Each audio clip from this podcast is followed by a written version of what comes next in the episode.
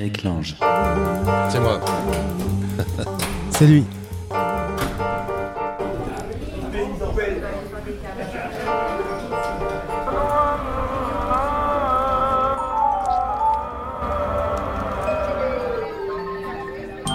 Allô la planète Avec Eric Lange. Il est pas mal, hein, ton jingle. bienvenue tout le monde, bienvenue dans mon salon. On y est là? Baisses un peu Voilà, Ah, pardon. voilà, on y est avec Stéphane dans mon salon. Bienvenue tout le monde, nouveau numéro d'Allo la planète dans mon salon. Euh, le numéro, tu m'as dit, le 9 de la saison 1. Ouais, c'est J'aime bien dire des trucs comme ça. Aujourd'hui, il y a plein de monde. D'habitude, c'est assez discret. Aujourd'hui, il y a un monde fou. Alors, il y a, je disais, euh, il est bien ton jingle à Plex. Il s'appelle Plex, le mec. Bon, je choisis pas ses parents. hein. Et, euh, et il est là. Il est avec nous dans le salon. C'est lui qui fabrique les jingles. Il a rencontré un pote à lui en bas dans la rue qui est monté, qui s'appelle Christophe, qui est réel, qui est dans le canapé, qui qui est là. Euh, sinon, Stéphane, bien sûr, est là avec sa petite console, l'ordinateur. Les... Tout va bien, tous. Stéphane? Voilà, ça va super bien, écoute. euh, Et aujourd'hui, dans le salon, sont invités Mira et Ourdia. Ouria, vas-y. Ourdia. On s'est déjà parlé plein de fois, Ourdia, dans l'émission Allo la planète. Euh, mais viens, sois pas, voilà, toi bien dans le micro comme ça. Euh, qui est venu avec euh, ton compagnon, Oui, Mira. Et, Et- notre petit garçon. Alors, alors il y, a un bé- Axel. il y a un bébé en plus aujourd'hui dans, Voilà. la planète. D'habitude, il y en a que deux. On va en avoir trois. Donc, si vous entendez des bruits de- d'enfants, c'est tout dans la à fait crèche euh, d'Eric c'est tout à fait normal. Euh, et donc pourquoi tu es là Ourdia? Ah oui, parce que oui, tu vis comme un oiseau migrateur. quoi. Exactement, tout à fait. Je fais comme les hirondelles. Dès que l'hiver arrive, je m'en vais. Je suis à la recherche du soleil. Donc euh, voilà. je- Il y en a qui ont des vies quand même. hein. Tu vois, il fait, oh, il fait froid, je vais partir ailleurs. C'est ça. hein C'est tout à fait ça ça. fait longtemps que ça dure? Oh, ça fait 9 ans. euh, depuis 2009. D'accord, euh, c'est une vie, quoi. c'est un style de vie. Totalement. Et tu as rencontré une copine à toi qui s'appelle Alexandra, qui est là avec nous. Bonjour Alexandra. Oui, bonjour tout le monde. Qui est une euh, sériole expat, c'est ça? On va dire ça comme T'as eu ça. une bonne vie d'expatrié, quoi, c'est ça? J'ai eu plusieurs tranches de vie, tout à fait. Ouais. J'ai vécu sur trois continents différents. Donc, euh, j'ai vécu pendant déjà un an en Angleterre, et ensuite pendant cinq ans au Japon, et là dernièrement cinq ans aux États-Unis. Voilà, et retour en France. Et Avoir une prochaine expatriation, peut-être. Oui, oui. C'est un style de vie aussi, ça. hein. C'est- Ça fait ouais. vraiment partie, c'est intrinsèque, on va Ouais, dire. Oui, ouais, ça fait ouais. partie de moi. Et au téléphone, on démarre avec euh, qui est là C'est Geoffrey. Allô, Geoffrey? Geoffroy. Geoffroy, pardon, excuse-moi. Geoffroy? C'est Geoffrey. Geoffrey, tu vois, il m'a enduit d'erreur l'autre. Euh, Geoffrey, salut Geoffrey. tu peux m'appeler Jojo, c'est plus simple. Je t'appelle comme je veux, c'est mon émission. T'es au Brésil? D'accord. T'es au Brésil? Je suis à Brasilia, la capitale du Brésil. Qu'est-ce que tu fais là-bas? Euh, pas mal de choses. Je... Euh, je suis arrivé ici il y a de ça à peu près huit mois dans l'optique euh, du voyage, mais j'ai commencé un peu à m'engager dans l'idée de euh, donner de la visibilité à la conscience et l'action autour de l'environnement. Parce que je vois, alors parce que euh, Stéphane a quand même envoyé deux trois lignes sur ta vie. T'as fait un- un- une balade de Pékin à Albertville. Wow. Euh, D'accord. Pourquoi pas euh, Sans sous, en, en quoi en, en bus, en train, en, en quoi? Pékin, Albertville. sans argent, en Oui. deux mois. Sans argent en deux mois. Et comment t'as fait? Ouais. Que- Comment euh, quand- Qui Ah, avec plein de bonnes vibes, plein de, de bonne humeur et croire en l'humanité tout du long et ça a été exceptionnel. Alors là, on a un bon vieux débat qui peut démarrer tout de suite ou pas. On est, euh, Ouais. on est toujours à la limite de la mendicité dans ces histoires-là. Tu veux lancer sur ce débat? Un petit peu. Allez, vas-y, réponds. Ouais, parce que du coup, est-ce que c'est de la mendicité? En fait, c'est la partie euh, un peu sensible du choix de- du, du voyage sans argent parce que c'est réellement un choix Ouais. et ça reste une, une expérimentation. Ça reste sur un, un temps donné et donc faut savoir que c'est un choix. Donc c'est pas de la mendicité comme euh, la mendicité. En général, ce sont des personnes qui n'ont pas choisi de se retrouver dans, dans ces contextes-là. Donc le sentir à l'intérieur de soi, Non, mais est-ce que tu demandais, d'argent est est-ce que totalement tu, différent. est-ce que tu demandais des sous dans la rue? Le but de faire un voyage sans argent, c'est de faire un voyage sans argent. Est-ce que tu demandais des sous dans la rue C'est clair. que-. Non, tu demandais pas d'argent. Donc euh, tu faisais tout avec les en échange. le, le- le but du voyage sans argent, c'est de se dématérialiser, de te séparer de, du Oui, mais oui, C'est ah, et Geoffroy, on est, des- des- Geoffroy, on est entre nous. Euh, Comment tu fais? Il faut manger, il faut boire, il faut se déplacer, il faut payer des billets de train. il Alors, faut... comment je fais? Voilà, concrètement, Je comment ça marche expliquer, Je vais expliquer. Au départ de Pékin, j'avais sur moi une, une carte imprimée sur un format A4, où d'un Mhm. côté, on voyait euh, le logo de Pékin, de l'autre côté, euh, je mettais Paris, parce qu'Albertville, les gens connaissent pas, avec une, un, un itinéraire qui traverse la Chine, le Kazakhstan, la mer Caspienne, l'Azerbaïdjan, la Géorgie, la Turquie et toute l'Europe. Ouais. Une flèche pour montrer la direction. D'un côté, un gros logo qui montre des sous rayés, j'ai pas de sous, égale un smiley d'un bonhomme heureux. Et Mhm. derrière ce papier, un texte écrit dans la langue locale. Donc, je trouvais quelqu'un qui parlait anglais, je demandais d'écrire dans la langue locale. Ce texte qui dit Bonjour, je suis un voyageur français qui fait un défi de rejoindre Pékin à Paris sans argent pour témoigner de générosité, humanité et beauté. Mes besoins sont simplement le transport, un toit pour la nuit et un petit peu de nourriture. Si ça vous fait plaisir de m'aider en quoi que ce soit, je vous serai entièrement reconnaissant. Ah, je vois. c'est tout. À partir de là, c'est laisser les choses, euh, laisser les choses apparaître. Moi, ça me, moi, ça me dérange. Voilà, je te dis franchement, moi, j'aime, j'aime pas l'idée. Moi, j'aime pas demander des sous comme ça. Mais, euh. Et là, il n'y a pas de demande de sous. Eh et y a si, pas de... ah, arrête, on est entre nous, c'est bon. Il y a, il y a quelque chose. Non, mais qui- entre nous, moi, je te dire la vérité de Ouais. tous les voyageurs qui font du voyage sans argent, c'est sans, de, sans prendre d'argent pour aller après acheter. L'idée, c'est réellement de donner de soi et de trouver les choses de base qui sont le transport, un toit pour la nuit. Oui, mais il y a quand même quelqu'un à un moment qui te donne du pognon pour acheter ton billet de train. Moi, je viens. ouais. Mais c'est pas forcément du pognon. Tu peux trouver de, de- du, du gaspillage. Le gaspillage qu'il y a dans les poubelles, le gaspillage qu'il y a dans les Ah oui, restaurants. ça, oui. Ça, faire un c'est si tu veux. services. Non, mais je te parle pas de un ça. Ça, c'est. services de valeur, de personnes qui sont plus heureux de te donner un repas plutôt que et de donner un échange, de voir la, la Ouais, présence de ouais, quelqu'un avec qui partager un peu de temps. Non, non, mais je vois le truc. Mais moi, je suis euh, toujours un peu dérangé quand on dépend entièrement des autres. Ah ben ça. le but c'est un peu de déranger, d'interroger, hein. c'est ça Ouais, ouais, truc. hein. ouais, ouais. Et alors donc tout ça, ça t'a amené jusqu'à jusqu'au Brésil finalement, au bout du compte? Non, après je suis revenu à une vie normale, euh, Ouais. du mec euh, qui vit de la photographie, je suis photographe, donc c'est un peu une vie d'artiste. Et après en fait j'ai traversé euh, l'Atlantique à la voile, en bateau stop. D'accord. Et maintenant au Brésil. Et maintenant au Brésil pour essayer de, enfin pas essayer, réellement unir les gens autour de la conscience environnementale et le fait de cette union, il y a beaucoup d'actions qui vont se développer pour que euh, il y ait plus de gens qui s'animent derrière ça et qu'on développe ces, ces Pourquoi, actions euh, faire que ça. Pourquoi au Brésil? Parce que c'est spécialement concerné? Du fait. euh, Alors le, monde entier est concerné, hein, pas seulement le Brésil. Moi, c'est Mm. juste que le fait que je suis arrivé au Brésil à la base avec le défi d'apprendre le portugais en trois mois et de faire du reportage sur la situation actuelle au Brésil, qui est très critique du fait d'une nouvelle élection euh, qui a eu lieu l'année dernière. Donc moi, à la base, c'était plus pour, pour ça, faire du reportage. Et après, en fait, comme j'ai toujours en fait euh, cette envie de sensibiliser sur l'urgence climatique, je me suis engagé là-dedans et en fait, j'ai été très euh, les gens s'animent beaucoup au fait que ce soit un Français qui soit à fond derrière ça, parce qu'ici, il n'y a pas autant de, de visibilité sur ce thème-là. Et Mhm. donc, euh, je m'engage parce que je vois qu'il y a, il y a du, du potentiel, mais après, je vais m'engager sur un certain temps parce que je reste voyageur. Et après, je vais reprendre mon chemin euh, et prendre la route de retour vers la France en vélo et voilier. En vélo et voilier. Euh, ouais, d'accord. Ouais, Eh voilier, oui, forcément voilier. ouais. Euh, Euh, allez, alors, t'as- il y, a- il y a un type que tu connais, c'est ça? Ils se connaissent virtuellement, c'est Louis. Salut Louis, bienvenue. Exactement. Salut les gars, T'es où toi Louis? Euh, je suis au Mexique sur euh, le bord de la mer. Ah, J'entends pas ce qu'il dit. Il est au Mexique, au bord de la mer. Et vous vous connaissez tous les deux par euh, Internet interposé, c'est ça?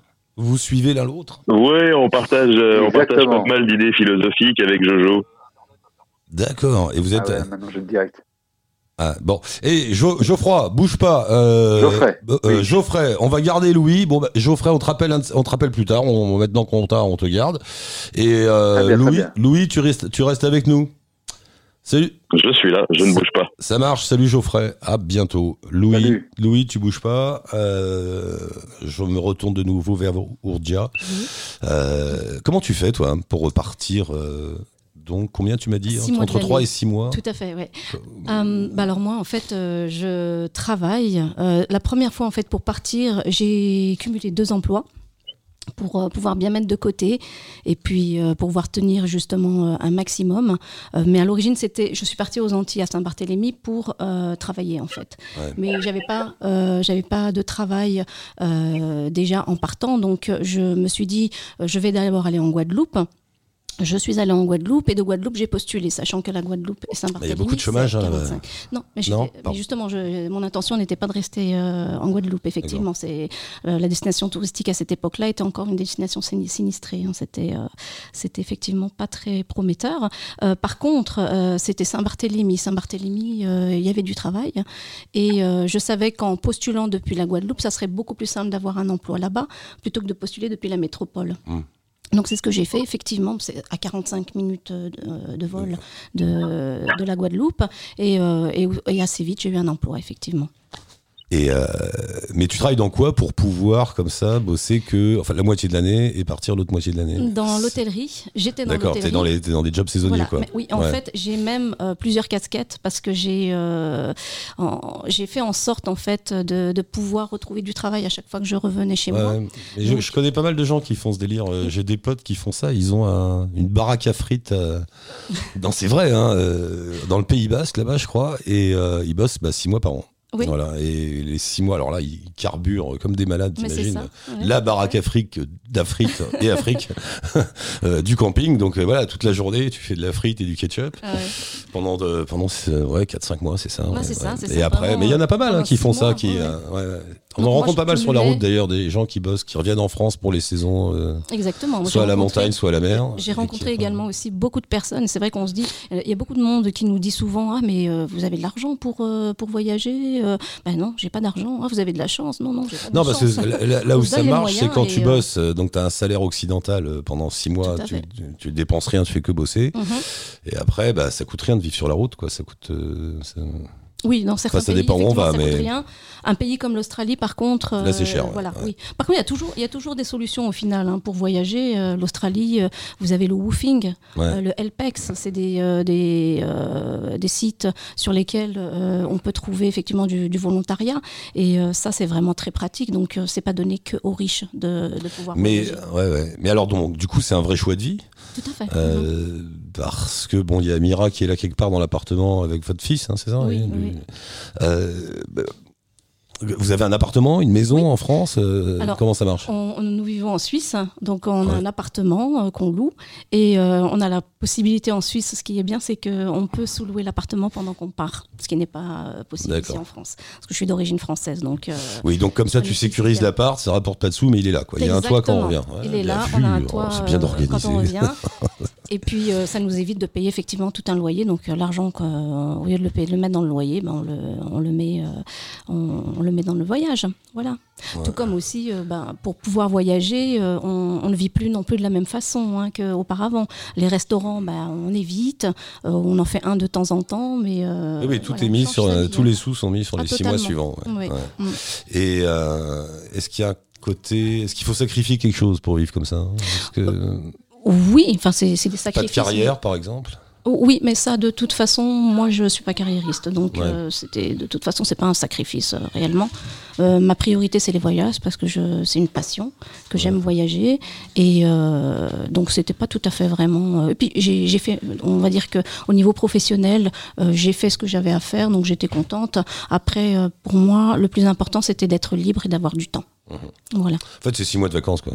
Six mois de boulot, six mois de vacances. Oui, oui, enfin. Oui. Vacances, c'est c'est drôle parce que moi j'ai tellement eu l'habitude de travailler, je travaillais tellement que euh, même en partant, je me rappelle la première fois que je suis partie, au bout de, euh, au bout d'un mois, euh, au bout d'un mois, je me disais mais qu'est-ce que je fais là? Je travaille pas. Je, je voyage, euh, je faisais du woofing, donc euh, ça allait, mais je me disais mais qu'est-ce que je vais faire? Et en fait, je me suis trouvé une occupation, c'est-à-dire que je faisais des articles euh, sur mon sur sur internet. Je faisais des articles où justement, ben, je, je partageais avec les gens des, des expériences que j'avais, des voilà. Donc ça ça plaisait. Puis en même temps, ben, moi je trouvais c'était un travail pour moi aussi, donc c'était bien. Louis est avec nous, donc en. Ouais, T'es où, Louis Au Mexique, c'est ça, au bord de la mer? Je suis au Mexique, ouais, au bord de la mer. De quelle, de quelle mer? Du Pacifique, Pacifique côté Pacifique, euh, donc euh, dans un endroit qui s'appelle Huatulco, qui est au sud-ouest du, du Mexique. Sud-ouest du Mexique. D'accord. Et, et c'est comment? Vas-y, décris-nous devant toi. C'est c'est comment? Autour de toi? Bah écoute, là je, là, je suis au port, je suis euh, en train de piquer la Wi-Fi d'un petit café euh, pour pouvoir vous parler. Euh, donc il y a des bateaux devant moi, des cocotiers, il fait très très chaud. Euh, Il y, a, il y a des Mexicains au Mexique et euh, et- il y a une plage. Alors, Qu'est-ce que tu fais là-bas, toi? Ça fait un bout de temps que tu es sur la route? Ça fait, ça va faire 7-8 mois, 8 mois que je suis sur la route maintenant à peu près. À J'ai vélo commencé euh, au Québec et puis je suis parti. ouais, tu m'entends? Ouais, ouais, je t'entends, ouais. Ah, là, T'as pas dit allô, t'as dit à vélo, c'est ça À vélo, c'est ça, ouais. T'es sur un vélo Ouais, non, ouais, non. euh, j'ai euh, j'ai toujours le vélo, mais euh, là en ce moment je suis sur un bateau, un voilier. Donc j'ai fait du bateau stop et euh, j'ai été pris en stop par un par un gros voilier avec une famille dedans qui tourne un documentaire euh, un peu comme le documentaire Demain mais version espagnole. Et donc c'est super intéressant. Je, je cuisine à bord et euh, et donc le vélo est dans la cale euh, puisque puisque pour l'instant euh, j'ai plus besoin de rouler. euh, on se balade en voilier. Et et t'es parti du Québec, c'est ça? Je suis parti du Québec, je voyage aussi sans argent, euh, comme euh, comme Jojo, donc à des fins euh, philosophiques et, et spirituelles que je considère étant aussi euh, énergivore qu'un travail manuel ou intellectuel rémunéré. Donc on peut débattre là-dessus si ça t'intéresse, mais, mais je trouve ça pas, passionnant. non, de- pas, non, mais il n'y a pas de débat en fait. Moi, c'est moi, voilà, le truc qui est simple. Je sais que vous êtes nombreux à faire ça. Moi, ça me dérange. Voilà, j'aime pas trop.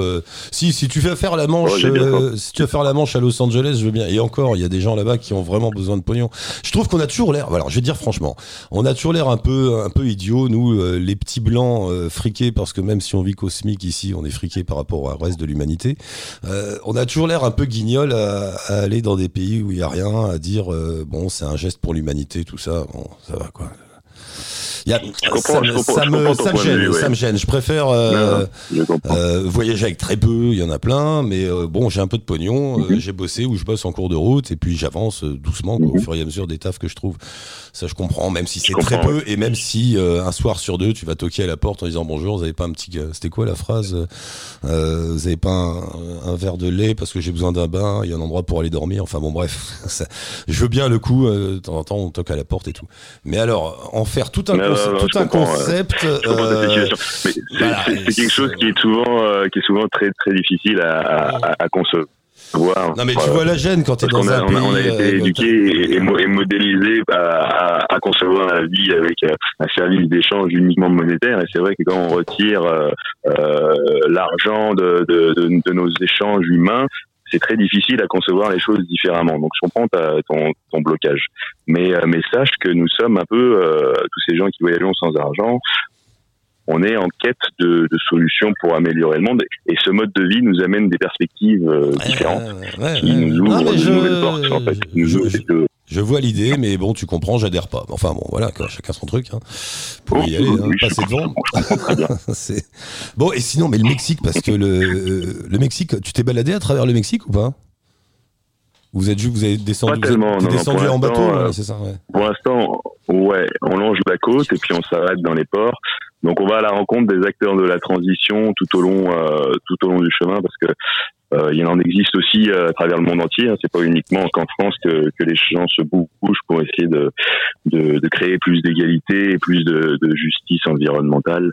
Donc euh, c'est très intéressant. On touche à plein de sujets, l'éducation, euh, euh, tous les besoins alimentaires, euh, de l'eau potable, des vêtements. Donc on va voir des gens qui, qui vivent de façon alternative et qui créent de façon alternative pour soutenir les autres. Donc mon quotidien est rempli de ce genre de rencontres. Ah oui, et les personnes avec qui tu es se font un documentaire sur toutes ces communautés. Enfin, tout, je sais pas si c'est des communautés. Tout à fait, tous, ouais, ces, ouais, on a- tous- tous ces modes de vie à droite à gauche. Ouais, tu as des communautés, tu as des individus euh, indépendants, tu as, des villages, il y a, y a un- y a un peu de tout. Et puis, euh, ouais, on a, on a deux caméras à bord, un directeur artistique, euh, tout, euh, tout, euh, toute la patente, quoi. C'est euh, c'est super. tous ces gens qui vivent, euh, comment je vais dire, entre guillemets, euh, différemment, voilà, euh, c'est des Mexicains que vous rencontrez ou c'est des Occidentaux installés au Mexique? Il y a, il y a un peu de tout. Euh, c'est vrai que, comme, comme tu disais tout à l'heure, euh, euh, les, les, les idées se déplacent. Hein, euh, donc, euh, donc euh, il y a aussi euh, beaucoup d'idées qui sont ramenées euh, des pays occidentaux, des idées alternatives de vie, mais euh, il y a aussi euh, les Mexicains qui prennent conscience de l'aberration de notre système euh, consumériste actuel et qui essayent de transformer les De- de- euh, euh, de, de, de façon euh, de façon collective dans des endroits euh, comme euh, la collectivité dans les villages, dans la montagne ou sur les côtes, euh, des gens qui ramassent le plastique, des gens qui euh, qui créent des, des, des, vêtements en, coton à, l'ancienne en, en dépensant un peu d'énergie. Euh, Il y, a, il y a un peu de tout. Euh, donc, tu as des gringos euh, qui, qui viennent ramener leurs idées. Et je trouve que c'est quelque chose de très positif et qui viennent s'installer au soleil aussi. Euh, et puis, tu as aussi des, des locaux qui, euh, qui font ça de façon individuelle. Bon, ben mon cher Louis, maintenant qu'on t'a, comme Geoffrey, on va te suivre. hein. On le garde au chaud, le camarade. Ah. Bonne, bonne route, tu descends. tu vas vers où, là le... Là, on continue, on va jusqu'en Colombie et après avec le bateau, euh, euh, ouais, petite parenthèse, je vous explique ça quand même, c'est très rigolo cette affaire. Donc, euh, le deuxième partie du documentaire, c'est de remplir les noix, euh, le- les cales de, de noix de coco et d'aller sur l'île de Pâques pour recréer une barrière végétale et euh, recréer de l'autosuffisance alimentaire sur l'île. Euh, et, et donc, euh, et donc voilà, pour euh, il y, a, il y a un petit clin d'œil au fait que que l'île de Pâques, il y, y a eu une, une autodestruction euh, par euh, par, euh, par compétition et par désir de fierté des, des habitants. Euh, Ils ont ils ont tout hein, Ah oui, un c'est tout défoncé. Et, et donc euh, de recréer de la vie végétale, de recréer de la- de la- alimentaire sur un espace comme ça. Donc c'est un clin d'œil aussi un petit peu ce qui se passe au niveau mondial, au fait qu'on surexploite nos ressources, mais qu'on est aussi dans la possibilité de transformer les choses positivement. Ça marche, Louis. Bonne euh, pêche aux noix de coco. Euh, euh, il va sauver le monde. Sauver bien le monde. Il en faut. Ouais, Stéphane. si, si je peux rajouter que juste, si je peux rajouter que Louis a une chronique sur la radio qui s'appelle Le souffle du panou qui passe plusieurs fois par semaine et les dates et Mhm. horaires c'est Ah, on a euh, des crypto-gauchistes euh, écologistes euh, mendiants sur l'antenne de ma radio. C'est- Faut qu'on parle, Stéphane. C'est un beau, résumé. C'est un beau résumé. Ouais, faut assumer, j'assume. Bon, c'est bon, j'ai bossé inter. Salut Louis, à bientôt. À bientôt. Salut les gars, à. À bientôt, bonne route. Euh, euh, quel est Ouja euh, Les destinations Pour dire, Ourdia, oh là là, pourquoi j'y arrive y a pas pas. Ourdia, pourtant. à la fin de l'émission. Oui. Voilà. Ourdia, les destinations préférées, toujours au soleil donc. Oui, toujours au soleil. Euh, alors, mes destinations préférées, voilà, effectivement. J'ai fait un tour du monde en fait euh, en six mois, en 2013. Histoire de 2014. choisir un peu, bon, voilà, je vais Voilà, faire le tour. exactement. Et alors, euh, celle vraiment que j'ai préférée, c'était la Bolivie. Ah bon? J'ai adoré la Bolivie. Bon, pour, C'est inattendu. Euh, Alors, en je sais fait- pas pourquoi c'est inattendu d'ailleurs, mais c'est pas le, pas le pays qui sort habituellement. Mais oui, C'est comment, mais justement, pourquoi? justement peut-être pour ça, parce que c'est vrai que c'est pas une destination touristique euh, très euh, très sollicitée. Et en fait. euh, pour deux raisons, je pense, la Bolivie, parce que euh, d'abord, euh, l'Amérique du Sud, je n'avais jamais, j'avais jamais voyagé en Amérique du Sud, et euh, je suis arrivée en fait au Chili en pensant, en me disant, euh, c'est bon, je vais arriver dans un endroit complètement dépaysant, et c'est ce que c'est ce que je recherche en fait en général quand je voyage, je, je recherche le dépaysement.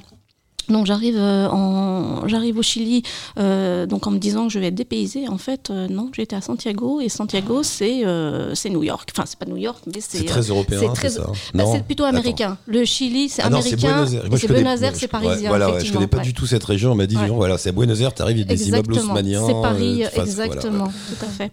Et le Chili, effectivement, bah, j'arrive à Santiago, puis je vois des bâtiments partout, tout le monde habillé à l'européenne, enfin Ah, l'occidental. plutôt. Déception quoi. Un peu déçu. Tu sais où ça m'a fait ça Moi, Non. la première fois de ma vie où j'ai été en Afrique, alors c'était hyper en plus, c'était vachement symbolique comme Afrique, enfin si c'était Afrique, c'était le Maroc, c'était Casablanca. Mhm. Et j'avais réuni mes petits sous, tout ça, et j'allais à Casablanca. Je débarque à, Casablanca avec tout mon... Il y a longtemps, hein, euh, il y a, pff, je sais pas, 35 ans, un truc comme ça, tu vois. Et je débarque à Casablanca avec dans tout, tout mon imaginaire, euh, j'arrivais dans un pays arabe, quoi. Ça allait être... euh, voilà, j'allais arriver chez les Arabes, yes, super. J'arrive à Casa, mais j'ai l'impression d'être à Montpellier. C'est terrifiant, c'est. Merde, t'es tout déçu. J'ai pris un train, j'étais à Marrakech. Voilà, et. Et donc, euh, toi, pareil à Santiago. Exactement, ouais, Santiago. euh, Et puis bon, bah, j'étais, oui, j'étais un peu déçue, mais bon, après coup, euh, bah, j'ai, fait la connaissance de, de, Chiliens, etc. C'était super, j'ai vraiment beaucoup aimé. Mais quand même toujours à la recherche de, de dépaysement. Donc je suis allée au sud. Je suis allée jusqu'à l'île de Chiloé, donc au sud de la Patagonie, enfin en Patagonie. Et euh, à Chiloé, donc euh, trop froid, je remonte. bah oui, parce que euh, dépassant euh, un- une certaine zone, plus on va au sud, Ah oui, oui, oui, on arrive plus au pôle sud. il fait froid, exactement. Donc je remonte, je décide d'aller au désert d'Atacama. Là, dépaysement total. Au niveau tenue vestimentaire, c'est les mêmes que partout. Et en fait, donc euh, j'ai j'ai pris un bus, un autobus pour euh, pour aller donc au Pérou. Le Pérou, j'ai beaucoup aimé aussi. C'était un peu plus dépaysant. Et la Bolivie, totalement dépaysant. C'était euh, d'accord. Donc la Bolivie. La Bolivie, exactement. la culture, les gens, ouais. la culture, les gens. C'est là où il y a eu ce président étrange là. euh, Comment il s'appelait? Pépé, euh, le président bolivien. Euh, Qui, oui, je sais pas. Voilà, ouais, qui, qui était très dans le social, dans le proche des gens, etc. Ouais, ouais. Euh, oui, je sais plus comment Et- il s'appelait. Mais... mm, D'accord, donc la Bolivie. mm, exactement. Et tu y retournes depuis? Non, j'y suis pas retournée. Non, non. non, Ah, je parce que chaque année, c'est un endroit différent.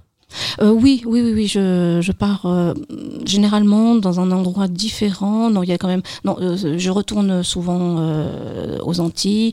En fait, tout dépend. Euh, quand euh, je suis un peu fatiguée de voyager, euh, quand je me sens pas vraiment d'humeur à, changer, à faire des recherches, parce que c'est quand même, c'est aussi beaucoup de travail hein, quand on voyage.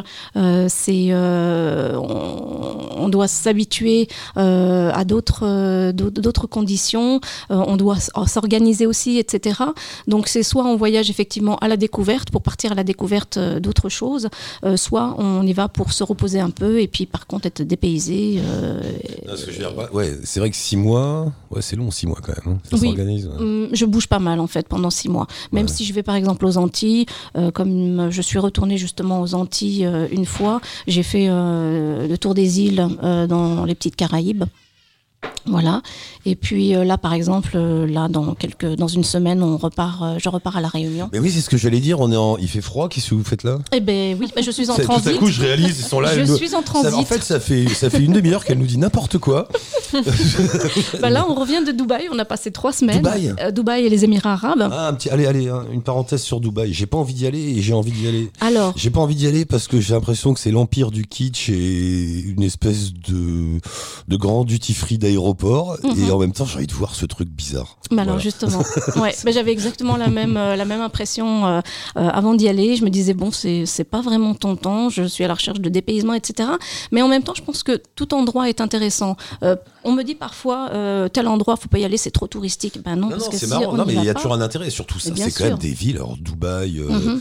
Mascate, Doha, tous ces coins-là, Mm. il y a, y a, y a 30-40 ans, il y avait rien. Enfin, tu vois, c'était des petits bleds. Totalement. Et ça a poussé d'un coup, là, en 20 Ah ans. oui, oui. blam, et t'as des espèces de Las Vegas partout. Mais, mais c'est ça justement Euh, l'attrait. c'est- ça. c'est très On en prend plein les yeux. C'est hein. très futuriste. Ah Il y a totalement. un côté science-fiction là-dedans, tu sais. Mais totalement. Ah oui, c'est que, vraiment. est-ce que quand on est euh, dedans, on a une impression de fake comme ça?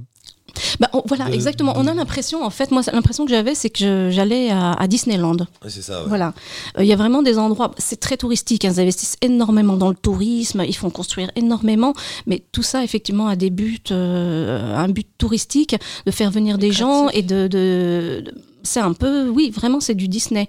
On est allé à Global Village, euh, c'est euh, c'est un endroit en fait où vous avez des représentations euh, des, euh, des des monuments de, de bâtiments de chaque de différents pays Ah en oui, fait, la Russie, des reproductions des bâtiments. là, et ouais. tout ça, des T'as reproductions. la Tour Eiffel et le Kremlin Ouais, et, la oui. Maison Blanche, ouais. Euh, au oui, milieu du désert. oui, non, c'est ça. Et puis c'est vraiment, on a l'impression d'a- d'aller dans un parc d'attractions, c'est ça.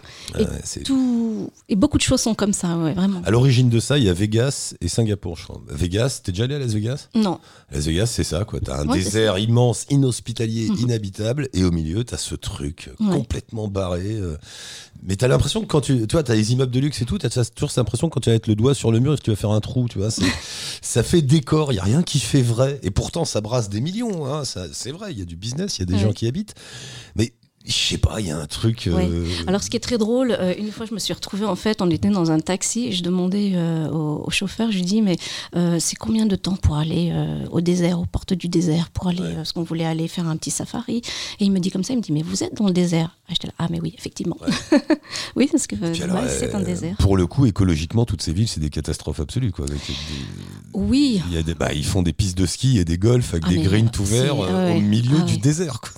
Comment, comme Las Vegas, je hein, comme aux. États-Unis. Ouais. C'est c'est complètement fou, quoi. Ah oui, oui, c'est euh, c'est impressionnant. C'est vraiment, euh, ouais, c'est c'est c'est vraiment drôle à voir. Et puis, euh, C'est- Est-ce qu'on peut s'en sortir pour pas trop cher dans- à, à Dubaï, par c'est exemple pas excessivement cher en fait. C'est ça Ah Ouais. bon? Non, euh, non, non, c'est vraiment pas J'ai l'impression que c'est tout, tout, tout Ouais, un ouais, immense tout à 5 fait. étoiles, quoi. Non, non, en fait, c'est, euh, je pense qu'il y a effectivement il y a un, un service qui semble luxueux. Euh, les hôtels qui, on a l'impression effectivement c'est du grand luxe, mais euh, c'est c'est raisonnable. Bah, euh, Typiquement, enfin, j'ai travaillé pour un grand groupe hôtelier français. Euh, Dubaï, euh, on a eu dans un hôtel peut-être qui doit être un jeu 3, peut-être 3 ou 4 étoiles, quelque chose comme ça. C'est le prix d'un 2 étoiles ici. Ouais. Voilà, donc c'est pas c'est pas non plus, euh, on va dire. C'est comme très, à Vegas, bon C'est comme, bah, c'est vraiment le même principe, quoi. Ouais, Tu- ouais. ouais, ouais. donc. Ils te font dépenser des sous autour. Tu fais vivre le pays en Oui, étant là. Donc Voilà, il faut que tu exactement. restes. Ah oui.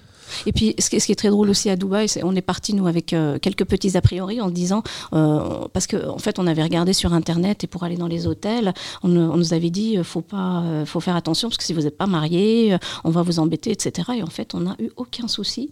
Et c'était vraiment. et en fait, ils font tout vraiment pour attirer les touristes parce que c'est c'est c'est leur but. ça, C'est Alors attends, parce qu'il y a euh, Dams. C'est qui Dams? C'est un copain à toi, Stéphane, qui m'envoie un message. Alors, Dame, c'est quelqu'un qui nous fait un- une émission qui s'appelle euh, Ici ou là. Alors, il envoie un message, on a les réponses à tout, on n'a pas besoin de Google avec cette émission, c'est parfait. Je me suis complètement emmêlé les pinceaux avec le, le président social dont on parlait tout à l'heure, qui s'appelle Pepe Murica, euh, nous dit Dams. Merci mon cher Dams, et il était président de l'Uruguay, pas du tout de la Bolivie. Euh, et en Bolivie, il dit oui, c'était Evo Morales. Ah oui, C'est tout à fait autre chose. Ouais, là, c'était les Indiens, pour le coup. oui, Voilà. exactement. Merci mon cher Dams. Voilà. Et quand vous quand vous pouvez nous, nous remplacer parce que là on a on- sur ma table on n'a pas Google. Donc euh, quand vous écoutez l'émission, vous nous entendez dire des trucs incertains. Les autres animateurs radio, faut pas croire qu'ils savent tout à tout. Hein. Ils ont Google dans le studio, c'est tout. Euh, comme tout le monde. Et donc voilà, faites Google à notre place. Merci beaucoup Dams. Euh, fin de la parenthèse Dubaï. Et Gaspard est là? Oui. Il est là. Ah Gaspard Walter. Vous connaissez pas Gaspard Walter? Un garçon extraordinaire. Comment ça va mon cher Gaspard? Bah ça va très bien. T'es ça où? va très bien. T'es où T'es où T'es où? Je suis. Oh, c'est pas exotique. Je suis dans le sud de la France, à Canet-Roussillon, qui est euh, un petit port à côté de Perpignan. Mais pour toi c'est exotique. Pour moi, c'est super exotique. Qu'est-ce que tu fais là-bas? Tu travailles?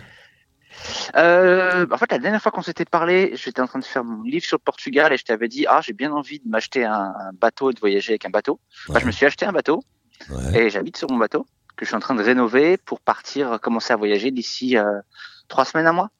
Pour vous la faire courte, je vous présente Gaspard Walter, qui est photographe et écrivain, et qui vit de sa plume et de ses photos en publiant. Euh, T'en as publié combien là 4, 5 Euh, Des livres sur des destinations? Euh, quatre, quatre, il y en a un qui sort là en mai.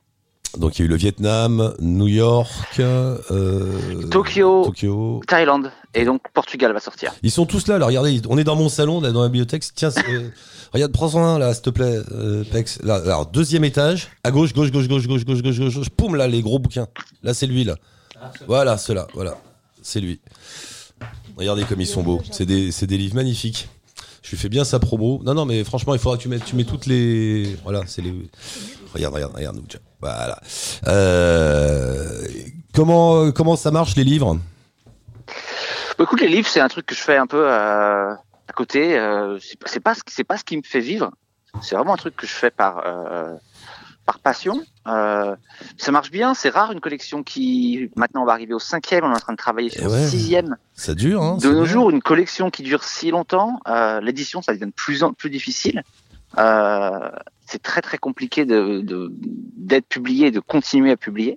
Donc je suis très content, euh, ça marche. euh, donc bah, je suis content, on continue d'en faire. Gaspard se balade dans le monde. Alors à un moment, Gaspard, avant le bateau, on va arriver au bateau. euh, on s'était parlé. Il allait faire un, il allait faire son, son boulot pour son éditeur qui lui disait allez maintenant on fait un bouquin sur Tokyo. Et quand il avait rassemblé toutes ces images, tous ces renseignements, tout ça, il s'installait sur une petite île au sud de la Thaïlande pour travailler. Elle est pas belle la vie. Pas mal. Alors cette, cette année, quand j'ai fini le Portugal, Ouais. j'ai été m'installer euh, au Canada. Ah ouais, rien à voir. Pourquoi? Bah, pour changer, tu vois, j'avais envie d'un truc un peu différent, donc je me suis dit tiens, je vais aller me faire euh, euh, un mois et demi euh, tranquille au Canada. Et tu t'es installé où au Canada?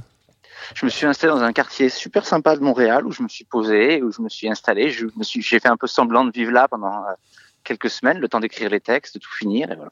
Parce que oui, quand t'as un boulot comme ça, que t'es pas obligé de rentrer chez toi, tu peux t'installer où tu veux pour bosser. Ça, c'est ça, c'est Ah bah ouais, ouais. Mais ouais. Surtout comme, comme, comme moi, t'as pas de chez toi. Du coup, tu choisis vraiment où tu as envie d'aller après.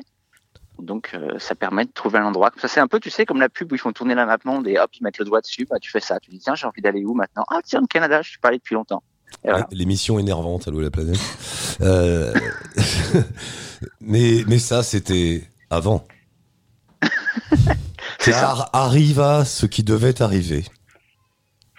Gaspard, t'as rencontré quelqu'un. Oui. Et voilà. Et là, du coup, bateau. Mais ça, attends, ça, ça fait longtemps. Je suis quand même, je suis une des rares personnes qui a réussi à rencontrer quelqu'un et continuer de voyager. Parce qu'en général, tu rencontres quelqu'un en voyage et tu te poses, Bah, ça s'arrête. on oui. rentre. Et là, en fait, elle, elle est venue avec moi et elle m'a accompagné. Elle était assez folle pour vouloir partir avec moi et dire, OK, je te suis. Et, et vous êtes ensemble. Et oui, et du coup, l'idée du bateau, c'est ça?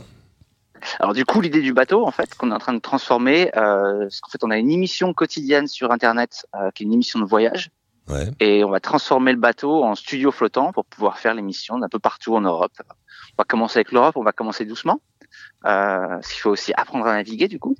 Euh, mais voilà. Ourdia, bah, c'est un peu ça aussi, toi. Parce qu'il y a Ourdia qui est à la maison, là, chez moi, euh, autour de la table, et qui a son Ouais. alors compagnon, mari, je sais pas. C'est mon compagnon. Ton oui. compagnon, Oui, et qui est dans une pièce à côté avec le bébé, qui est plus un bébé d'ailleurs, euh, deux ans et demi, oui petit deux gars, ans. quoi. Oui, oui, un petit Et, bonhomme, et toi aussi, vous vous êtes rencontrés, pareil, sur la route ou Euh, Enfin, nous, on s'est rencontrés, on a travaillé ensemble à Paris, puis on s'est rencontrés euh, neuf ans après, on s'est revus neuf ans après, donc dans les Caraïbes. Et euh, en fait, Mira aussi voyage, mais différemment de moi. Lui, c'était vraiment pour du long terme. Donc, euh, il est resté quelques années à- à- en Guadeloupe et quelques années à Saint-Barth, alors que moi, c'est tous les hivers. Et du coup, après, effectivement, on s'est mis ensemble et, Et vous poursuivez tous les deux. et on poursuit. Ouais, on continue parce que c'est quelque chose qui me tenait à cœur parce que beaucoup de gens vous disent ah mais vous verrez de toute façon quand vous aurez des enfants vous allez arrêter de voyager et moi la première chose que j'ai dit c'est non hors de question. Je sais pas. moi, Après, chacun fait comme il veut, comme il peut. Ouais. Mais oui, parce que t'as jamais fait de bateau, euh, Gaspard. C'est un truc euh, que tu connais pas, ça. Ah toi. ouais, non. Non, j'en avais jamais fait. Le- Vraiment, quand j'ai acheté le bateau, le type m'a dit, bah, vous voulez faire un tour d'essai? J'ai dit, bah, c'est-à-dire, ça va être difficile, j'ai aucune idée de ce que je fais. Et qu'est-ce que t'as fait? T'as pris, des- t'as pris des cours? Ça, Je sais pas comment on fait dans ces cas-là. moi. Bah, tu, en fait, tu, tu fais, euh, c'est comme si tu apprenais à nager en faisant des petites brasses depuis le bord euh, de plus en plus loin. Donc, c'est-à-dire que tu te dis, bah, tiens, aujourd'hui, euh, je vais aller avec mon bateau à la bouée là-bas, puis je vais revenir. Tu dis, ok, ça, j'ai réussi à le faire. Qu'est-ce qui s'est bien passé? Alors, ça, c'était bien, ça, c'est moins bien, il faut que j'apprenne à le faire. Puis tu pousses de plus en plus. Tu lis énormément. Et puis, euh, au fur et à mesure, tu as l'impression que tu commences à savoir ce que tu fais, même s'il reste énormément de choses à apprendre. Tu fais ça tout seul sans, sans prof? Bah ouais. C'est très difficile de trouver un prof, ça coûte très cher. En plus, on est en, on est en basse saison, il y a personne ici. C'est vraiment, c'est une ville morte. Donc, bah ouais. Waouh. Et puis, ça fait partie du challenge aussi. C'est ça qui est, ça qui est aussi un, peu amusant, quoi. Et à un moment, et- ouais, d'accord. Non, je suis. non, tu me colles là, Gaspard. Bravo. Je ferai jamais un truc pareil. C'est parce qu'à un moment, vous allez partir, vous allez traverser l'Atlantique, le Pacifique, je sais pas quoi. Alors, J'imagine on va, ça on dans l'idée. non, déjà, on va pas, on va pas, déjà, on va suivre les côtes espagnoles, ce qui déjà sera très bien. On va commencer par là. Et, euh, passer Gibraltar. Voilà. Le projet, c'est suivre les côtes espagnoles, passer Gibraltar. Ouais. Déjà, quand on aura réussi à faire ça, à faire ça, sera très très bien. Euh, mais bon, on parle d'un projet qui va prendre euh, plusieurs mois. Gaspard, ça fait des années qu'on se connaît maintenant, que t'interviens dans l'émission, qu'on se raconte nos vies. euh, Ça fait, je sais pas, des années, des années que tu vis comme ça. Est-ce que, je sais pas, il y a quelque chose qui te manque de temps en temps? Tu penses à... non ou, pas hein, J'en sais Non, rien. moi. non, non. Au point, au point où d'ailleurs euh, là de de me poser sur le bateau, je me suis rendu compte que tu vois, j'ai, ça fait deux mois que le bateau est à quai. Euh, c'est vraiment le maximum que je puisse faire, euh, qui, qui me donne pas trop l'impression d'être emprisonné, mais déjà c'est un petit peu limite. Ouais. Déjà, je me dis, ah, faudrait pas que ce soit plus que ça, quoi. Non, je pense que non, j'ai- j'aime euh, voyager. En plus, je pense vraiment qu'on vit une époque où le voyage, comme toi et moi, on l'a connu, euh, ça va commencer à disparaître beaucoup. C'est très différent. j'ai un- l'impression que c'est Ouais. très différent aujourd'hui. là. Faut en profiter un maximum. Euh, et donc, c'est ce que je fais. J'en profite un maximum. Qu'est-ce que tu penses qui va disparaître? Une liberté Bah, Déjà, je pense qu'on sera jamais plus seul. C'est-à-dire qu'avant, on pouvait aller à un endroit dans le monde, Ouais. marcher, et puis tout d'un coup, on était tout seul. Et, et tout seul, ça veut pas juste dire qu'il y avait. Maintenant, on sera plus seul, c'est-à-dire qu'on sera pas juste des gens, c'est qu'il y aura le, la trace des gens, des gens qui sont passés par là, ou ton téléphone dans la poche, ou euh, même tu vois l'avion qui passe, ou le bruit au loin. Je pense que vraiment, ce, ce silence du, des endroits où on est seul, euh, et de pouvoir tout laisser derrière soi, parce qu'il y avait cette idée-là dans le voyage de allez, je pars et je laisse tout derrière moi. Mm. Je pense que ça va devenir de plus en plus difficile de vraiment tout laisser derrière soi. On a toujours cette petite chaîne, notamment du téléphone. Bah ouais, alors Ouais, qu'avant c'était ouais. pas comme ça. Avant on partait et et on parlait pas aux gens pendant des mois et on revenait et les gens avaient envie qu'on leur raconte des histoires et Je raconte, je toujours cette histoire au. au- euh, bon alors putain, j'ai pas envie de faire vieux con non plus. Mais bon, allez. non, allons-y. J'ai quand même connu une époque, je sais pas si tu l'as connu toi, où donc il y avait effectivement pas de téléphone portable, euh, ni aucun moyen, Ah. euh, pas d'internet, rien. Et tu rencontrais des gens sur la route et il y avait deux, trois lieux où tout le monde allait tout le temps parce que c'était des lieux plus faciles où tu pouvais faire euh, tes passeports, tes visas. euh, ouais. si t'étais malade te soigner. Et notamment en Asie, c'était Bangkok. Bangkok, c'était le. Bah ouais, Koh Road, ouais. et, et tu allais à la poste restante à Bangkok et il y avait des grandes caisses en bois comme ça avec des papiers et des petites enveloppes et tu cherchais pour voir s'il y avait un papier à ton nom. Et de temps en temps, il y avait un papier à ton nom d'un gars euh, qui euh, qui dit ouais euh, salut Eric, on s'est rencontrés il y a voilà tel jour à tel endroit, je suis passé par Bangkok, sache que dans les mois qui viennent, je monte à j'en sais rien, je vais en Inde, je vais au Népal, etc. Et toi, tu relaissais un petit mot aussi. Euh, et, et- Alors moi j'ai connu ça, j'ai connu les, les tableaux d'affichage dans un- certains restaurants. ah oui, oui, il y avait ça aussi dans les Si. John, ouais. si John, Ouais. si John passe ici, euh, dites-lui que je suis parti à Kuala Lumpur. oui, oui, oui. Mais cette image des caisses, en- des grandes caisses en bois toutes longues comme ça qui étaient là avec tous ces papiers, il y avait un côté très poétique. Tu, tu sais, tu, tu feuilletais, tu voyais des, des enveloppes qui étaient là depuis deux ans, trois ans que personne n'avait ouvert. C'est, je sais pas, il y avait un côté, euh, voilà. Alors merci, je ferme la parenthèse vieux con. Et c'était pas, le monde n'était pas mieux avant, mais comme tu dis, Gaspard, il y avait ce côté de se perdre, enfin de couper vraiment le cordon. Je pense que de toute façon, C'était chouette. Ouais. Euh, je pense que les, les, les, les jeunes qui ont maintenant 18-19 ans, qui commencent à voyager maintenant, euh, doivent se dire, bah non, mais tout me semble très bien et le voyage me plaît Bien comme sûr. il est. C'est très difficile de s'adapter à quelque chose quand les choses changent. Euh, donc forcément, euh, et puis en plus, moi, je me plains pas. Sans Internet, je pourrais pas travailler. Euh, c'est ce qui fait que je peux gagner ma vie. Mais effectivement, forcément, je pense qu'on est condamné à avoir une forme de nostalgie quand le, le temps avance et que les époques changent. Mais forcez-vous à faire des, ex- des balades de quelques jours ou quelques semaines sans téléphone. Forcez-vous à Ah, c'est formidable, ça. Voilà. Allez vous paumer quelque part en coupant le cordon pour de vrai. Vous allez voir, il y a une sensation de liberté extraordinaire. On est en Ardèche. Ouais, alors ça, voilà, il y a Stéphane qui arrive en Ardèche. De toute façon, il n'y a pas de téléphone. Euh, bon, et alors là, Gaspard, donc euh, tu termines quel bouquin, tu m'as dit? Alors j'ai terminé le Portugal. Euh, c'est terminé. Je l'ai terminé il y a plusieurs mois. Il sort en fin avril ou début mai. Sympa le Et, Portugal, euh, hein, t'as aimé? J'ai aimé. Euh, bon, ça va. Je, je- je peux le dire. Je suis, sûr, Ouais. je suis sûr que mon auditrice écoute pas. Je trouve que c'était une très mauvaise destination pour cette collection. mais euh, mais, Pourquoi tu vois, mais, mais- mais non, pourquoi? Oui, ça manque d'exotisme? Mais non, je trouve que euh, euh, tous les livres que j'ai faits, c'était des pays de voyage ou des villes de voyage. Je trouve que le Portugal, c'est une destination de tourisme plus. Euh, et les endroits que j'ai couverts aussi, c'est des endroits qui, qui avaient une espèce de d'aura culte autour. Il y a des gens qui sont fous de la Thaïlande, il y a des gens qui sont fous de New York, euh, qui collectionnent tout, qui vont décorer leur appartement comme ça. Avec le Portugal, peu. Ah, je vois ce que fait- tu veux dire. Oui, oui, t'as des destinations cultes. Oui, c'est vrai. ouais, ouais, ouais. Euh, tu peux être, tu peux n'avoir jamais été à New York. Quelqu'un dit New York, tu as des images dans la tête. Tout de suite, il y a une identité très très forte. Euh, le Portugal, c'est formidable, mais cette aura-là que moi j'utilise dans mes livres Mm. est moins présente. C'est un pays que j'ai adoré. J'ai adoré le voyage. Euh, C'était plus compliqué à en faire un livre, surtout qu'en plus c'est beau et que le beau, parfois, quand c'est pas un petit peu usé sur les bords, c'est compliqué à capturer. Oui, parce qu'il faut préciser que les photos de Gaspard, une des identités, de- enfin, des, des techniques qui te caractérisent, c'est que tes photos ont toujours un petit côté un peu trash, comme ça. Un peu, pas Bah, trash, un peu brut, sont, quoi. quoi. T'as du gros grain, Ouais, quoi. Et là, j'avais l'impression que parfois ça faisait un petit peu trop carnet de carte postale. Enfin bon, c'est chouette quand même, le Portugal. On se marre bien. Euh, Je l'enverrai, bien sûr. Mon cher Gaspard, merci beaucoup. Euh, bon apprentissage. Bah, alors, alors, gardez le gilet de sauvetage, les deux qui savaient pas faire du bateau là. Euh, mets bien la petite ficelle qui t'accroche à- au truc là. Bon, tu, tu, tu connais le vocabulaire, ça y est, tu dis euh, boot, euh, bâbord, tribord et tout ça? Ouais, ouais, ouais, non, ça commence, bien ça sûr, bien sûr, ouais. Non, alors, ça vient, ça vient. Accroche bien ton boot au, au- au je sais pas quoi, à la, à la rambarde Voilà.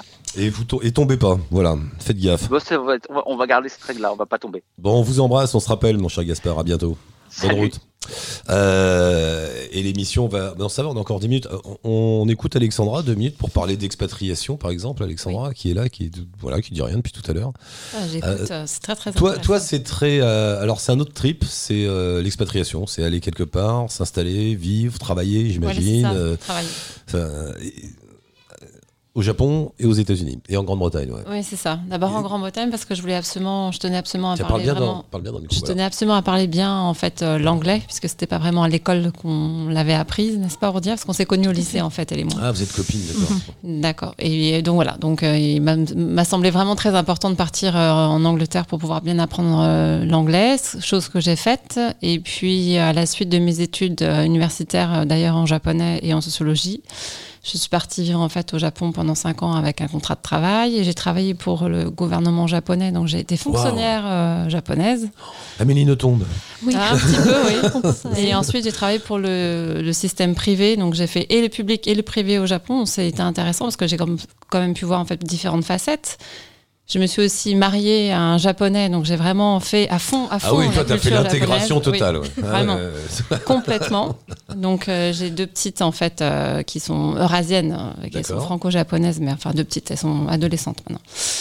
Voilà, voilà. Et on est revenu vivre en France et ensuite. euh, Et toute la famille est partie aux États-Unis euh et en fait, on est revenu vivre en France pendant quelques temps. C'est là où elles sont nées d'ailleurs, euh, mes filles. Et puis, bah, l'envie de repartir en fait à l'étranger est venue, est revenue en fait euh, me titiller.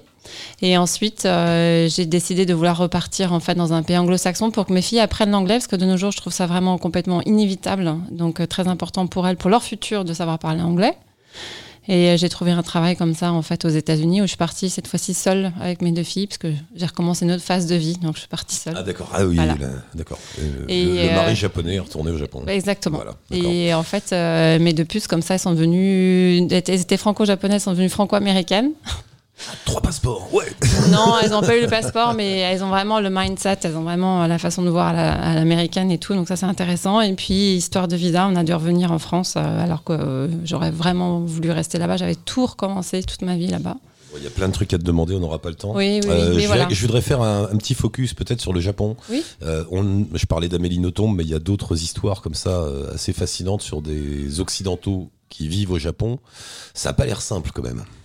Bah, ce qui est compliqué aussi, c'est euh, tout dépend sur un homme ou une femme. Si on est une femme, l'expérience est encore bien différente que celle d'un homme, et c'est encore plus compliqué, je trouve, en tant que femme, de vivre en fait euh, au Japon et, de, et surtout d'avoir une vie professionnelle euh, au Japon. Pourquoi? Parce que la place de la femme dans la société Parce que tout, japonaise. tout est tourné en fait vers l'homme ou au service de l'homme, euh, en- enfin en généralisant énormément, mais euh, c'est quand même pas très très simple en fait de pouvoir.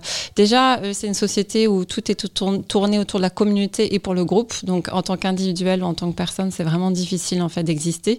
Et tout nous, simplement. occidentaux, on est très Bah, c'est comme ça Ouais. qu'on a, Mm. c'est notre éducation, et c'est la façon euh, dont on a grandi, et on a vu les choses, et, euh, etc. Donc les, les perspectives, les façons de voir les choses sont très différentes. Donc il y a déjà ça en fait à la base qui est difficile. Et ensuite, moi, comme j'ai été mariée avec un japonais, c'était euh, voilà, il fallait que ma vie soit pour la famille, pour le mari. On me demandait régulièrement si j'avais pas un bébé dans le ventre, euh, ce qui moi me choquait beaucoup à l'é- à l'époque parce qu'en fait, c'est- ils me demandaient en fait comment ça se passe entre mon mari et moi.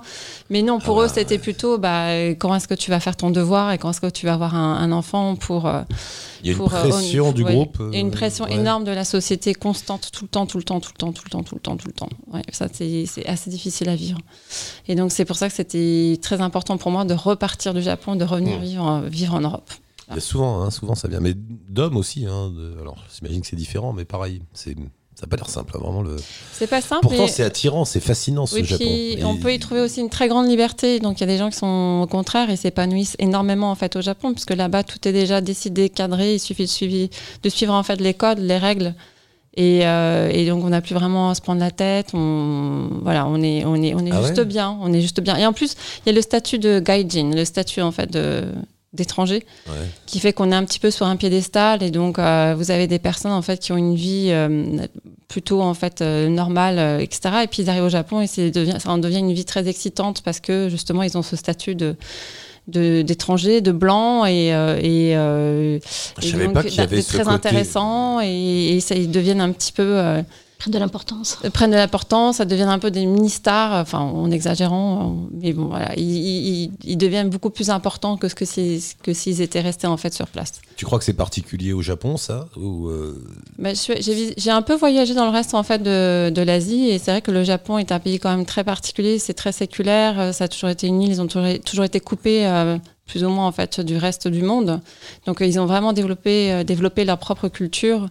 Et pour moi, oui, c'est beaucoup plus particulier à la, au Japon qu'aux autres pays. Mais je connais beaucoup moins tous les autres pays euh, asiatiques, donc j'en suis pas experte, donc je peux Ouais. pas non plus euh, affirmer. Donc tu dirais quoi? C'était une bonne expérience? Bon, il y a un mari, des enfants, tout ça. Oui, donc j'imagine que c'est pas si mal Si, non si, plus. c'était une belle expérience. Enfin, il y a eu des moments difficiles, c'est sûr, certains, mais non, non, c'est une très très belle expérience. Il y a de très belles choses. Moi, franchement, je recommande à tout le monde d'aller visiter le Japon et d'y rester euh, quelques semaines, vraiment minimum, c'est pas plusieurs mois. Et surtout de sortir des sentiers battus et de pas aller toujours dans les lieux touristiques, mais d'aller dans les campagnes et aller avec euh, rencontrer les les Japonais dans leur dans leur euh, dans leur euh, dans leur euh, dans leur maison euh, en dehors euh, des personnes qui parlent pas vraiment anglais donc qui vont vraiment vous faire connaître la vraie culture euh, et la vraie vie à la japonaise euh, des japonais. On dirait, t'es pas allé au Japon? Non. Non. Non. Euh, c'est drôle parce que c'est une destination qui devient à la mode en ce moment, j'en entends beaucoup parler. Mais euh, oui, j'irai parce que je pense que ça doit être intéressant.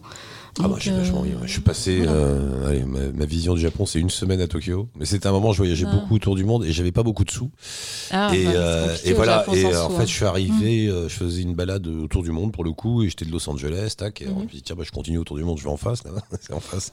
C'est Tokyo. Et t'arrives à Tokyo et j'ai grillé un mois de budget en une Ouais, semaine. ça, quoi. c'est très cher. Alors je ouais. pense qu'aujourd'hui, ça a dû peut-être un peu s'arranger. À l'époque, je me rappelle, l'hôtel le moins cher de Tokyo, je l'avais trouvé, c'était 100 dollars la nuit. hein. C'est ça. Et c'était un truc pour étudiants, tu sais, où, voilà. Euh, donc, tu gaspes, quoi. Et c'est, il faut un budget, quoi. Quoique maintenant, ça a peut-être un peu. Non, je pense qu'il faut quand même un beau budget, surtout si on veut bien Ouais. Bien vivre l'expérience et puis. euh, Mais tu comprends de rien. Mais je n'ai, j'ai passé une semaine, je suis incapable de dire je n'ai rien pigé. Mais eux-mêmes, ce qui est très surprenant, je me rappelle à Tokyo, c'est-à-dire que les Japonais eux-mêmes ne, ne savent pas où sont leurs rues, quoi. Ils sont toujours avec des cartes et des, et des plans. Euh, Mais il n'y a pas de. Euh, parce il qu'il n'y a pas vraiment de nom de rue, Exactement. ça change tout le temps. Alors ils sont ça. là, ils te donnent rendez-vous, ils arrivent tous eux-mêmes avec les cartes et tout. Ah oui, d'accord. Donc même vous, vous êtes largués. Oui, oui, nous on est tous largués. Mhm. Il y a un côté, tu piges rien quoi. En fait, quand t'arrives juste une semaine comme ça, c'est vraiment marrant. Pour ça, c'est rigolo. T'arrives sur Neptune quoi. Tu rien que quand tu descends, Ah, pour- rien que quand tu Pour descends. avoir quelque chose de dépaysant, comme disait Ordia, Ah oui, là, mais- le Japon, c'est parfait. hein. Et puis il y a ces lettres quoi. Tu comprends rien. Tu dis bon, je vais manger un bout. Tu regardes autour de toi, tu dis Bah, il qu'est-ce faut aller à l'extérieur sur les que- vitrines et Ouais. pointer en fait les plats qui sont dans les vitrines. C'est la Oui, meilleure puis façon alors de le coup avec leurs restaurants qui sont à l'étage, euh, Oui, dans des buildings, tu dans les app- comprends dans les rien. appartements. tu- Ouais, mais faire attention de pas tomber dans un snack au bar, dans, dans un bar à hôtesse où Ah ça oui. coûte vraiment une blinde et là, franchement, euh, là, on y laisse des plumes. C'est- non, mais faut faire attention là on tombe aussi. c'était assez étonnant. ce- Ouais, ouais, ça donne envie d'y retourner. Et après, donc, États-Unis. Alors, en deux mots, les États-Unis, c'est Ah, tout à fait autre chose. Là. C'est- Alors, euh, étonnamment, j'ai trouvé l'expérience plus difficile aux États-Unis qu'au Japon, Ah alors bon que c'est quand même euh, l'Orient versus euh, l'Occident. Donc, venant de France, je pensais que ce serait plus simple. Et ils sont très similaires, mais en même temps, ils sont très, très, très différents. Donc, euh, j'étais prise, j'étais j'étais parfois vraiment démunie et dépaysée par rapport à certaines réactions, par rapport à certaines façons de faire. et j'étais, j'étais euh, maman célibataire avec deux petites aussi de 5 et 4 ans à l'époque, donc c'était pas simple non plus. C'était où, Et pardon en Floride, à côté de West Palm et de Boca Raton, enfin pas loin de Miami en tout cas, sur la côte est de la Floride, voilà, pendant cinq ans. Et donc voilà, donc ça, l'adaptation n'a pas été si simple que ça. Euh, C'est vraiment autre chose, hein, les Américains. On a oui, la bah, sensation on que ça va être très proche, mais ce que je non. dis, ouais, ouais. ça, on pense que c'est très similaire et en fait c'est très différent. Et euh, C'est-à-dire qu'on a l'impression de les connaître faussement via la culture, de, via les images, le cinéma, la littérature, tout. On est, on est tellement imprégné d'Amérique depuis Oui, notre enfance qu'on a l'impression de les État connaître. est- Et en fait, ce qu'il faut euh, comprendre, c'est que chaque État dans les États-Unis est aussi très différent des autres, des autres États. Il y a des sortes de, cu- de cultures en fait qui se développent que dans la région ou dans l'endroit où on est. Donc, ce qu'on voit à la télévision, on en fait une généralité pour tous les États-Unis, mais euh, la Floride, c'est très différent du Nevada, comme c'est très, très différent de l'Alabama et comme c'est très différent de New York. Ouais. Et mais t'as Oui, oui, oui, j'ai beaucoup aimé. ouais. Non, nous, on voulait vraiment y rester. Ça a été un déchirement de devoir revenir en fait en France. Parce que c'est une vie qui est dure euh, socialement. Oui, c'est marche la, ou la, crève. san- la santé, crève. T'es parti avec des enfants, Ouais, donc euh, l'école. Oui, c'est marche ou crève. ouais, vraiment, c'est marche ça. ou quoi. crève et puis il faut s'endetter et il faut prendre le risque de s'endetter, ce qui est aussi un, un stress euh, quotidien euh, qui n'est pas simple à gérer. T'es obligé de t'endetter d'ailleurs. Oui, obligé, parce qu'il faut avoir un credit history, comme il dit, il faut avoir un historique de crédit pour pouvoir louer un appartement, acheter une voiture, euh, pour pouvoir... euh, C'est la raison de ça. Pourquoi Parce que chez nous, on aurait plutôt l'envie de faire l'inverse. C'est-à-dire, euh, on se dit, bon, je vais liquider tous mes crédits, comme ça je vais être clean et je vais être un bon citoyen. Exactement. Euh, tandis qu'aux États-Unis, si t'as pas de crédit, t'es pas un bon citoyen. Exactement, Pourquoi Par Est-ce que c'est parce que c'est un système économique qui fait qu'il faut s'endetter pour faire tourner le système? Oui, il y a déjà ça, ça? et ensuite c'est pour, pour prouver qu'on est solvable. On, est- on peut prouver qu'on sait en fait s'endetter et gérer l'argent et pouvoir rembourser ensuite. Donc euh, il y, a- il y a plusieurs aspects en fait à ça. Mais c'est un très gros souci hein, parce que moi, tous mes amis autour de moi, ils avaient je sais pas combien de crédits sur le dos et il y en a qui faisaient même parfois jusqu'à quatre jobs pour pouvoir rembourser leur crédit quoi. Et du coup, ça fait tourner le pays. C'est là où j'en reviens. Et à- du coup, ils sont tout le temps en train de faire. et euh, c'est voilà. très consumériste. Enfin, ils, ils passent leur temps à faire leurs courses et aller dans les malls ou aller dans les magasins. Ils sont tout le temps, tout le temps en train d'acheter des choses. euh. On est dans le cliché, complètement là, mais- superflu, on est dans le et- cliché, mais c'est vrai. Mais moi, en fait, je recevais des fois jusqu'à 7 fois par semaine des courriers pour m'inciter à prendre une carte de crédit. Donc, il suffit, il suffit d'avoir un moment de faiblesse ou avoir un moment où on a vraiment besoin d'argent. On tombe carrément dedans. Et après, on se retrouve à, on- enfin, on va dire, genre 2000 dollars de plus euh, de, de, de dette sur le dos, quoi. On a jusqu'à Ouais, 7 ouais. courriers par semaine, sans compter les appels d'organismes privés en dehors des banques. euh, Oui, exactement. trucs- ouais. Exactement. Et, ça Et fait- donc, euh, on est tout le temps, tout le temps, tout le temps poussé à la consommation. Et, Et ça, coup, ça en faut- devient normal, euh, comme la consommation des médicaments, pareil, avec toutes les publicités qu'on peut voir sur les médicaments aux États-Unis. euh. Et ça, au bout d'un moment, toi, en tant qu'Européenne, t'en as pas eu marre? Tu dis, je, je serais bien resté là-bas, mais ce mode de vie-là, complètement excessif? en fait, d'un ce dont je me suis rendu compte après coup, en revenant en France, je m'étais pas. J'ai eu une prise de conscience sur euh, comment dire à quel point ce stress financier me bouffait l'intérieur. Et je me rendais pas compte à quel point ça me tuait entre guillemets à petit feu. Enfin, que c'était vraiment un stress très très important. Et c'est en revenant en France, en fait, avec ce poids en moins, avec ce stress à devoir tous les mois rembourser, en fait, euh, la carte de crédit, euh, etc., etc., et de toujours, en fait, dépenser à droite, à gauche. Et puis, j'étais seule, en fait, de, de me débrouiller avec mes filles. D'être enfin revenue et d'avoir un- un- une vie un peu plus normale et puis de pas être tout le temps incité, parce qu'aux aux États-Unis, il y a toujours quelque chose à payer. Il y a toujours quelque chose à payer. Et donc, tout d'un coup, il y a eu cette paix, en fait, cette euh, sérénité que je n'avais pas eu pendant cinq ans quand même. Et je m'en étais pas rendu compte. Parce que tout le monde était là ouais, tout le dedans. monde est tout le monde. Et encore moi, encore moi, j'avais qu'une carte de crédit. Mais moi, j'en connaissais qu'il y en avait plusieurs. Et d'où le fait de faire quatre jobs aussi parfois. Ah oui, t'es obligé. ouais, il faut... Ah non, mais oui, parce que sinon après, il y a, il y a- il y a des. euh, Il y a des gens qui viennent, qui vous font signer, euh, ils frappent à la porte, enfin ce qu'on voit dans les films, quoi. c'est vraiment comme ça. huissiers, là. Des sortes d'huissiers, oui, ou des justiciers, ou je sais pas comment on va dire, mais en français, mais, euh, mais donc voilà. Et donc ça, en fait, ces grosses différences, euh, oui, ça c'était bien de revenir en France rien que pour ça, en fait.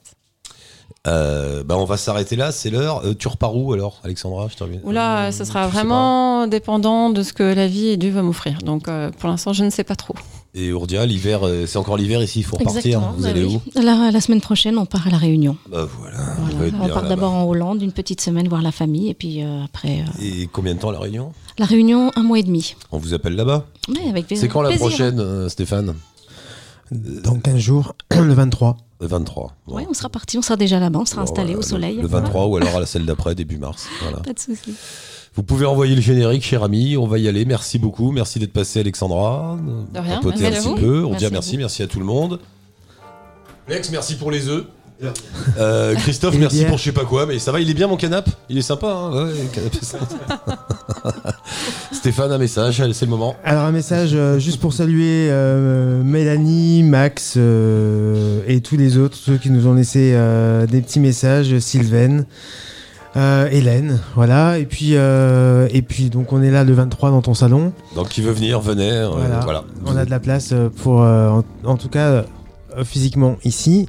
Et puis, euh, avec Plex, justement, Plex prépare une émission qui s'appelle Voyage immobile en Ardèche. On recherche pour cette émission sur le coronavirus.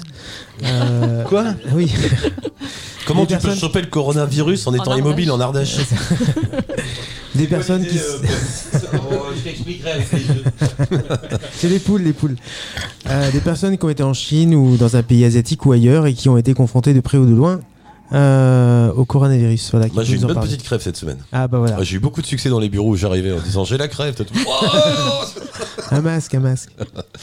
bon bah merci tout le monde. euh, à la prochaine. Soyez bien fidèles à Allô la planète, la radio et, et on poursuit. Et à très bientôt. Et l'émission est à écouter mardi à, dans la soirée. C'est c'est hyper pro quand même. tu vois. De toute façon c'est en podcast après tout le temps. On peut écouter ça quand vous voulez. Ciao touti à la prochaine. Allô la planète Avec Eric Lange.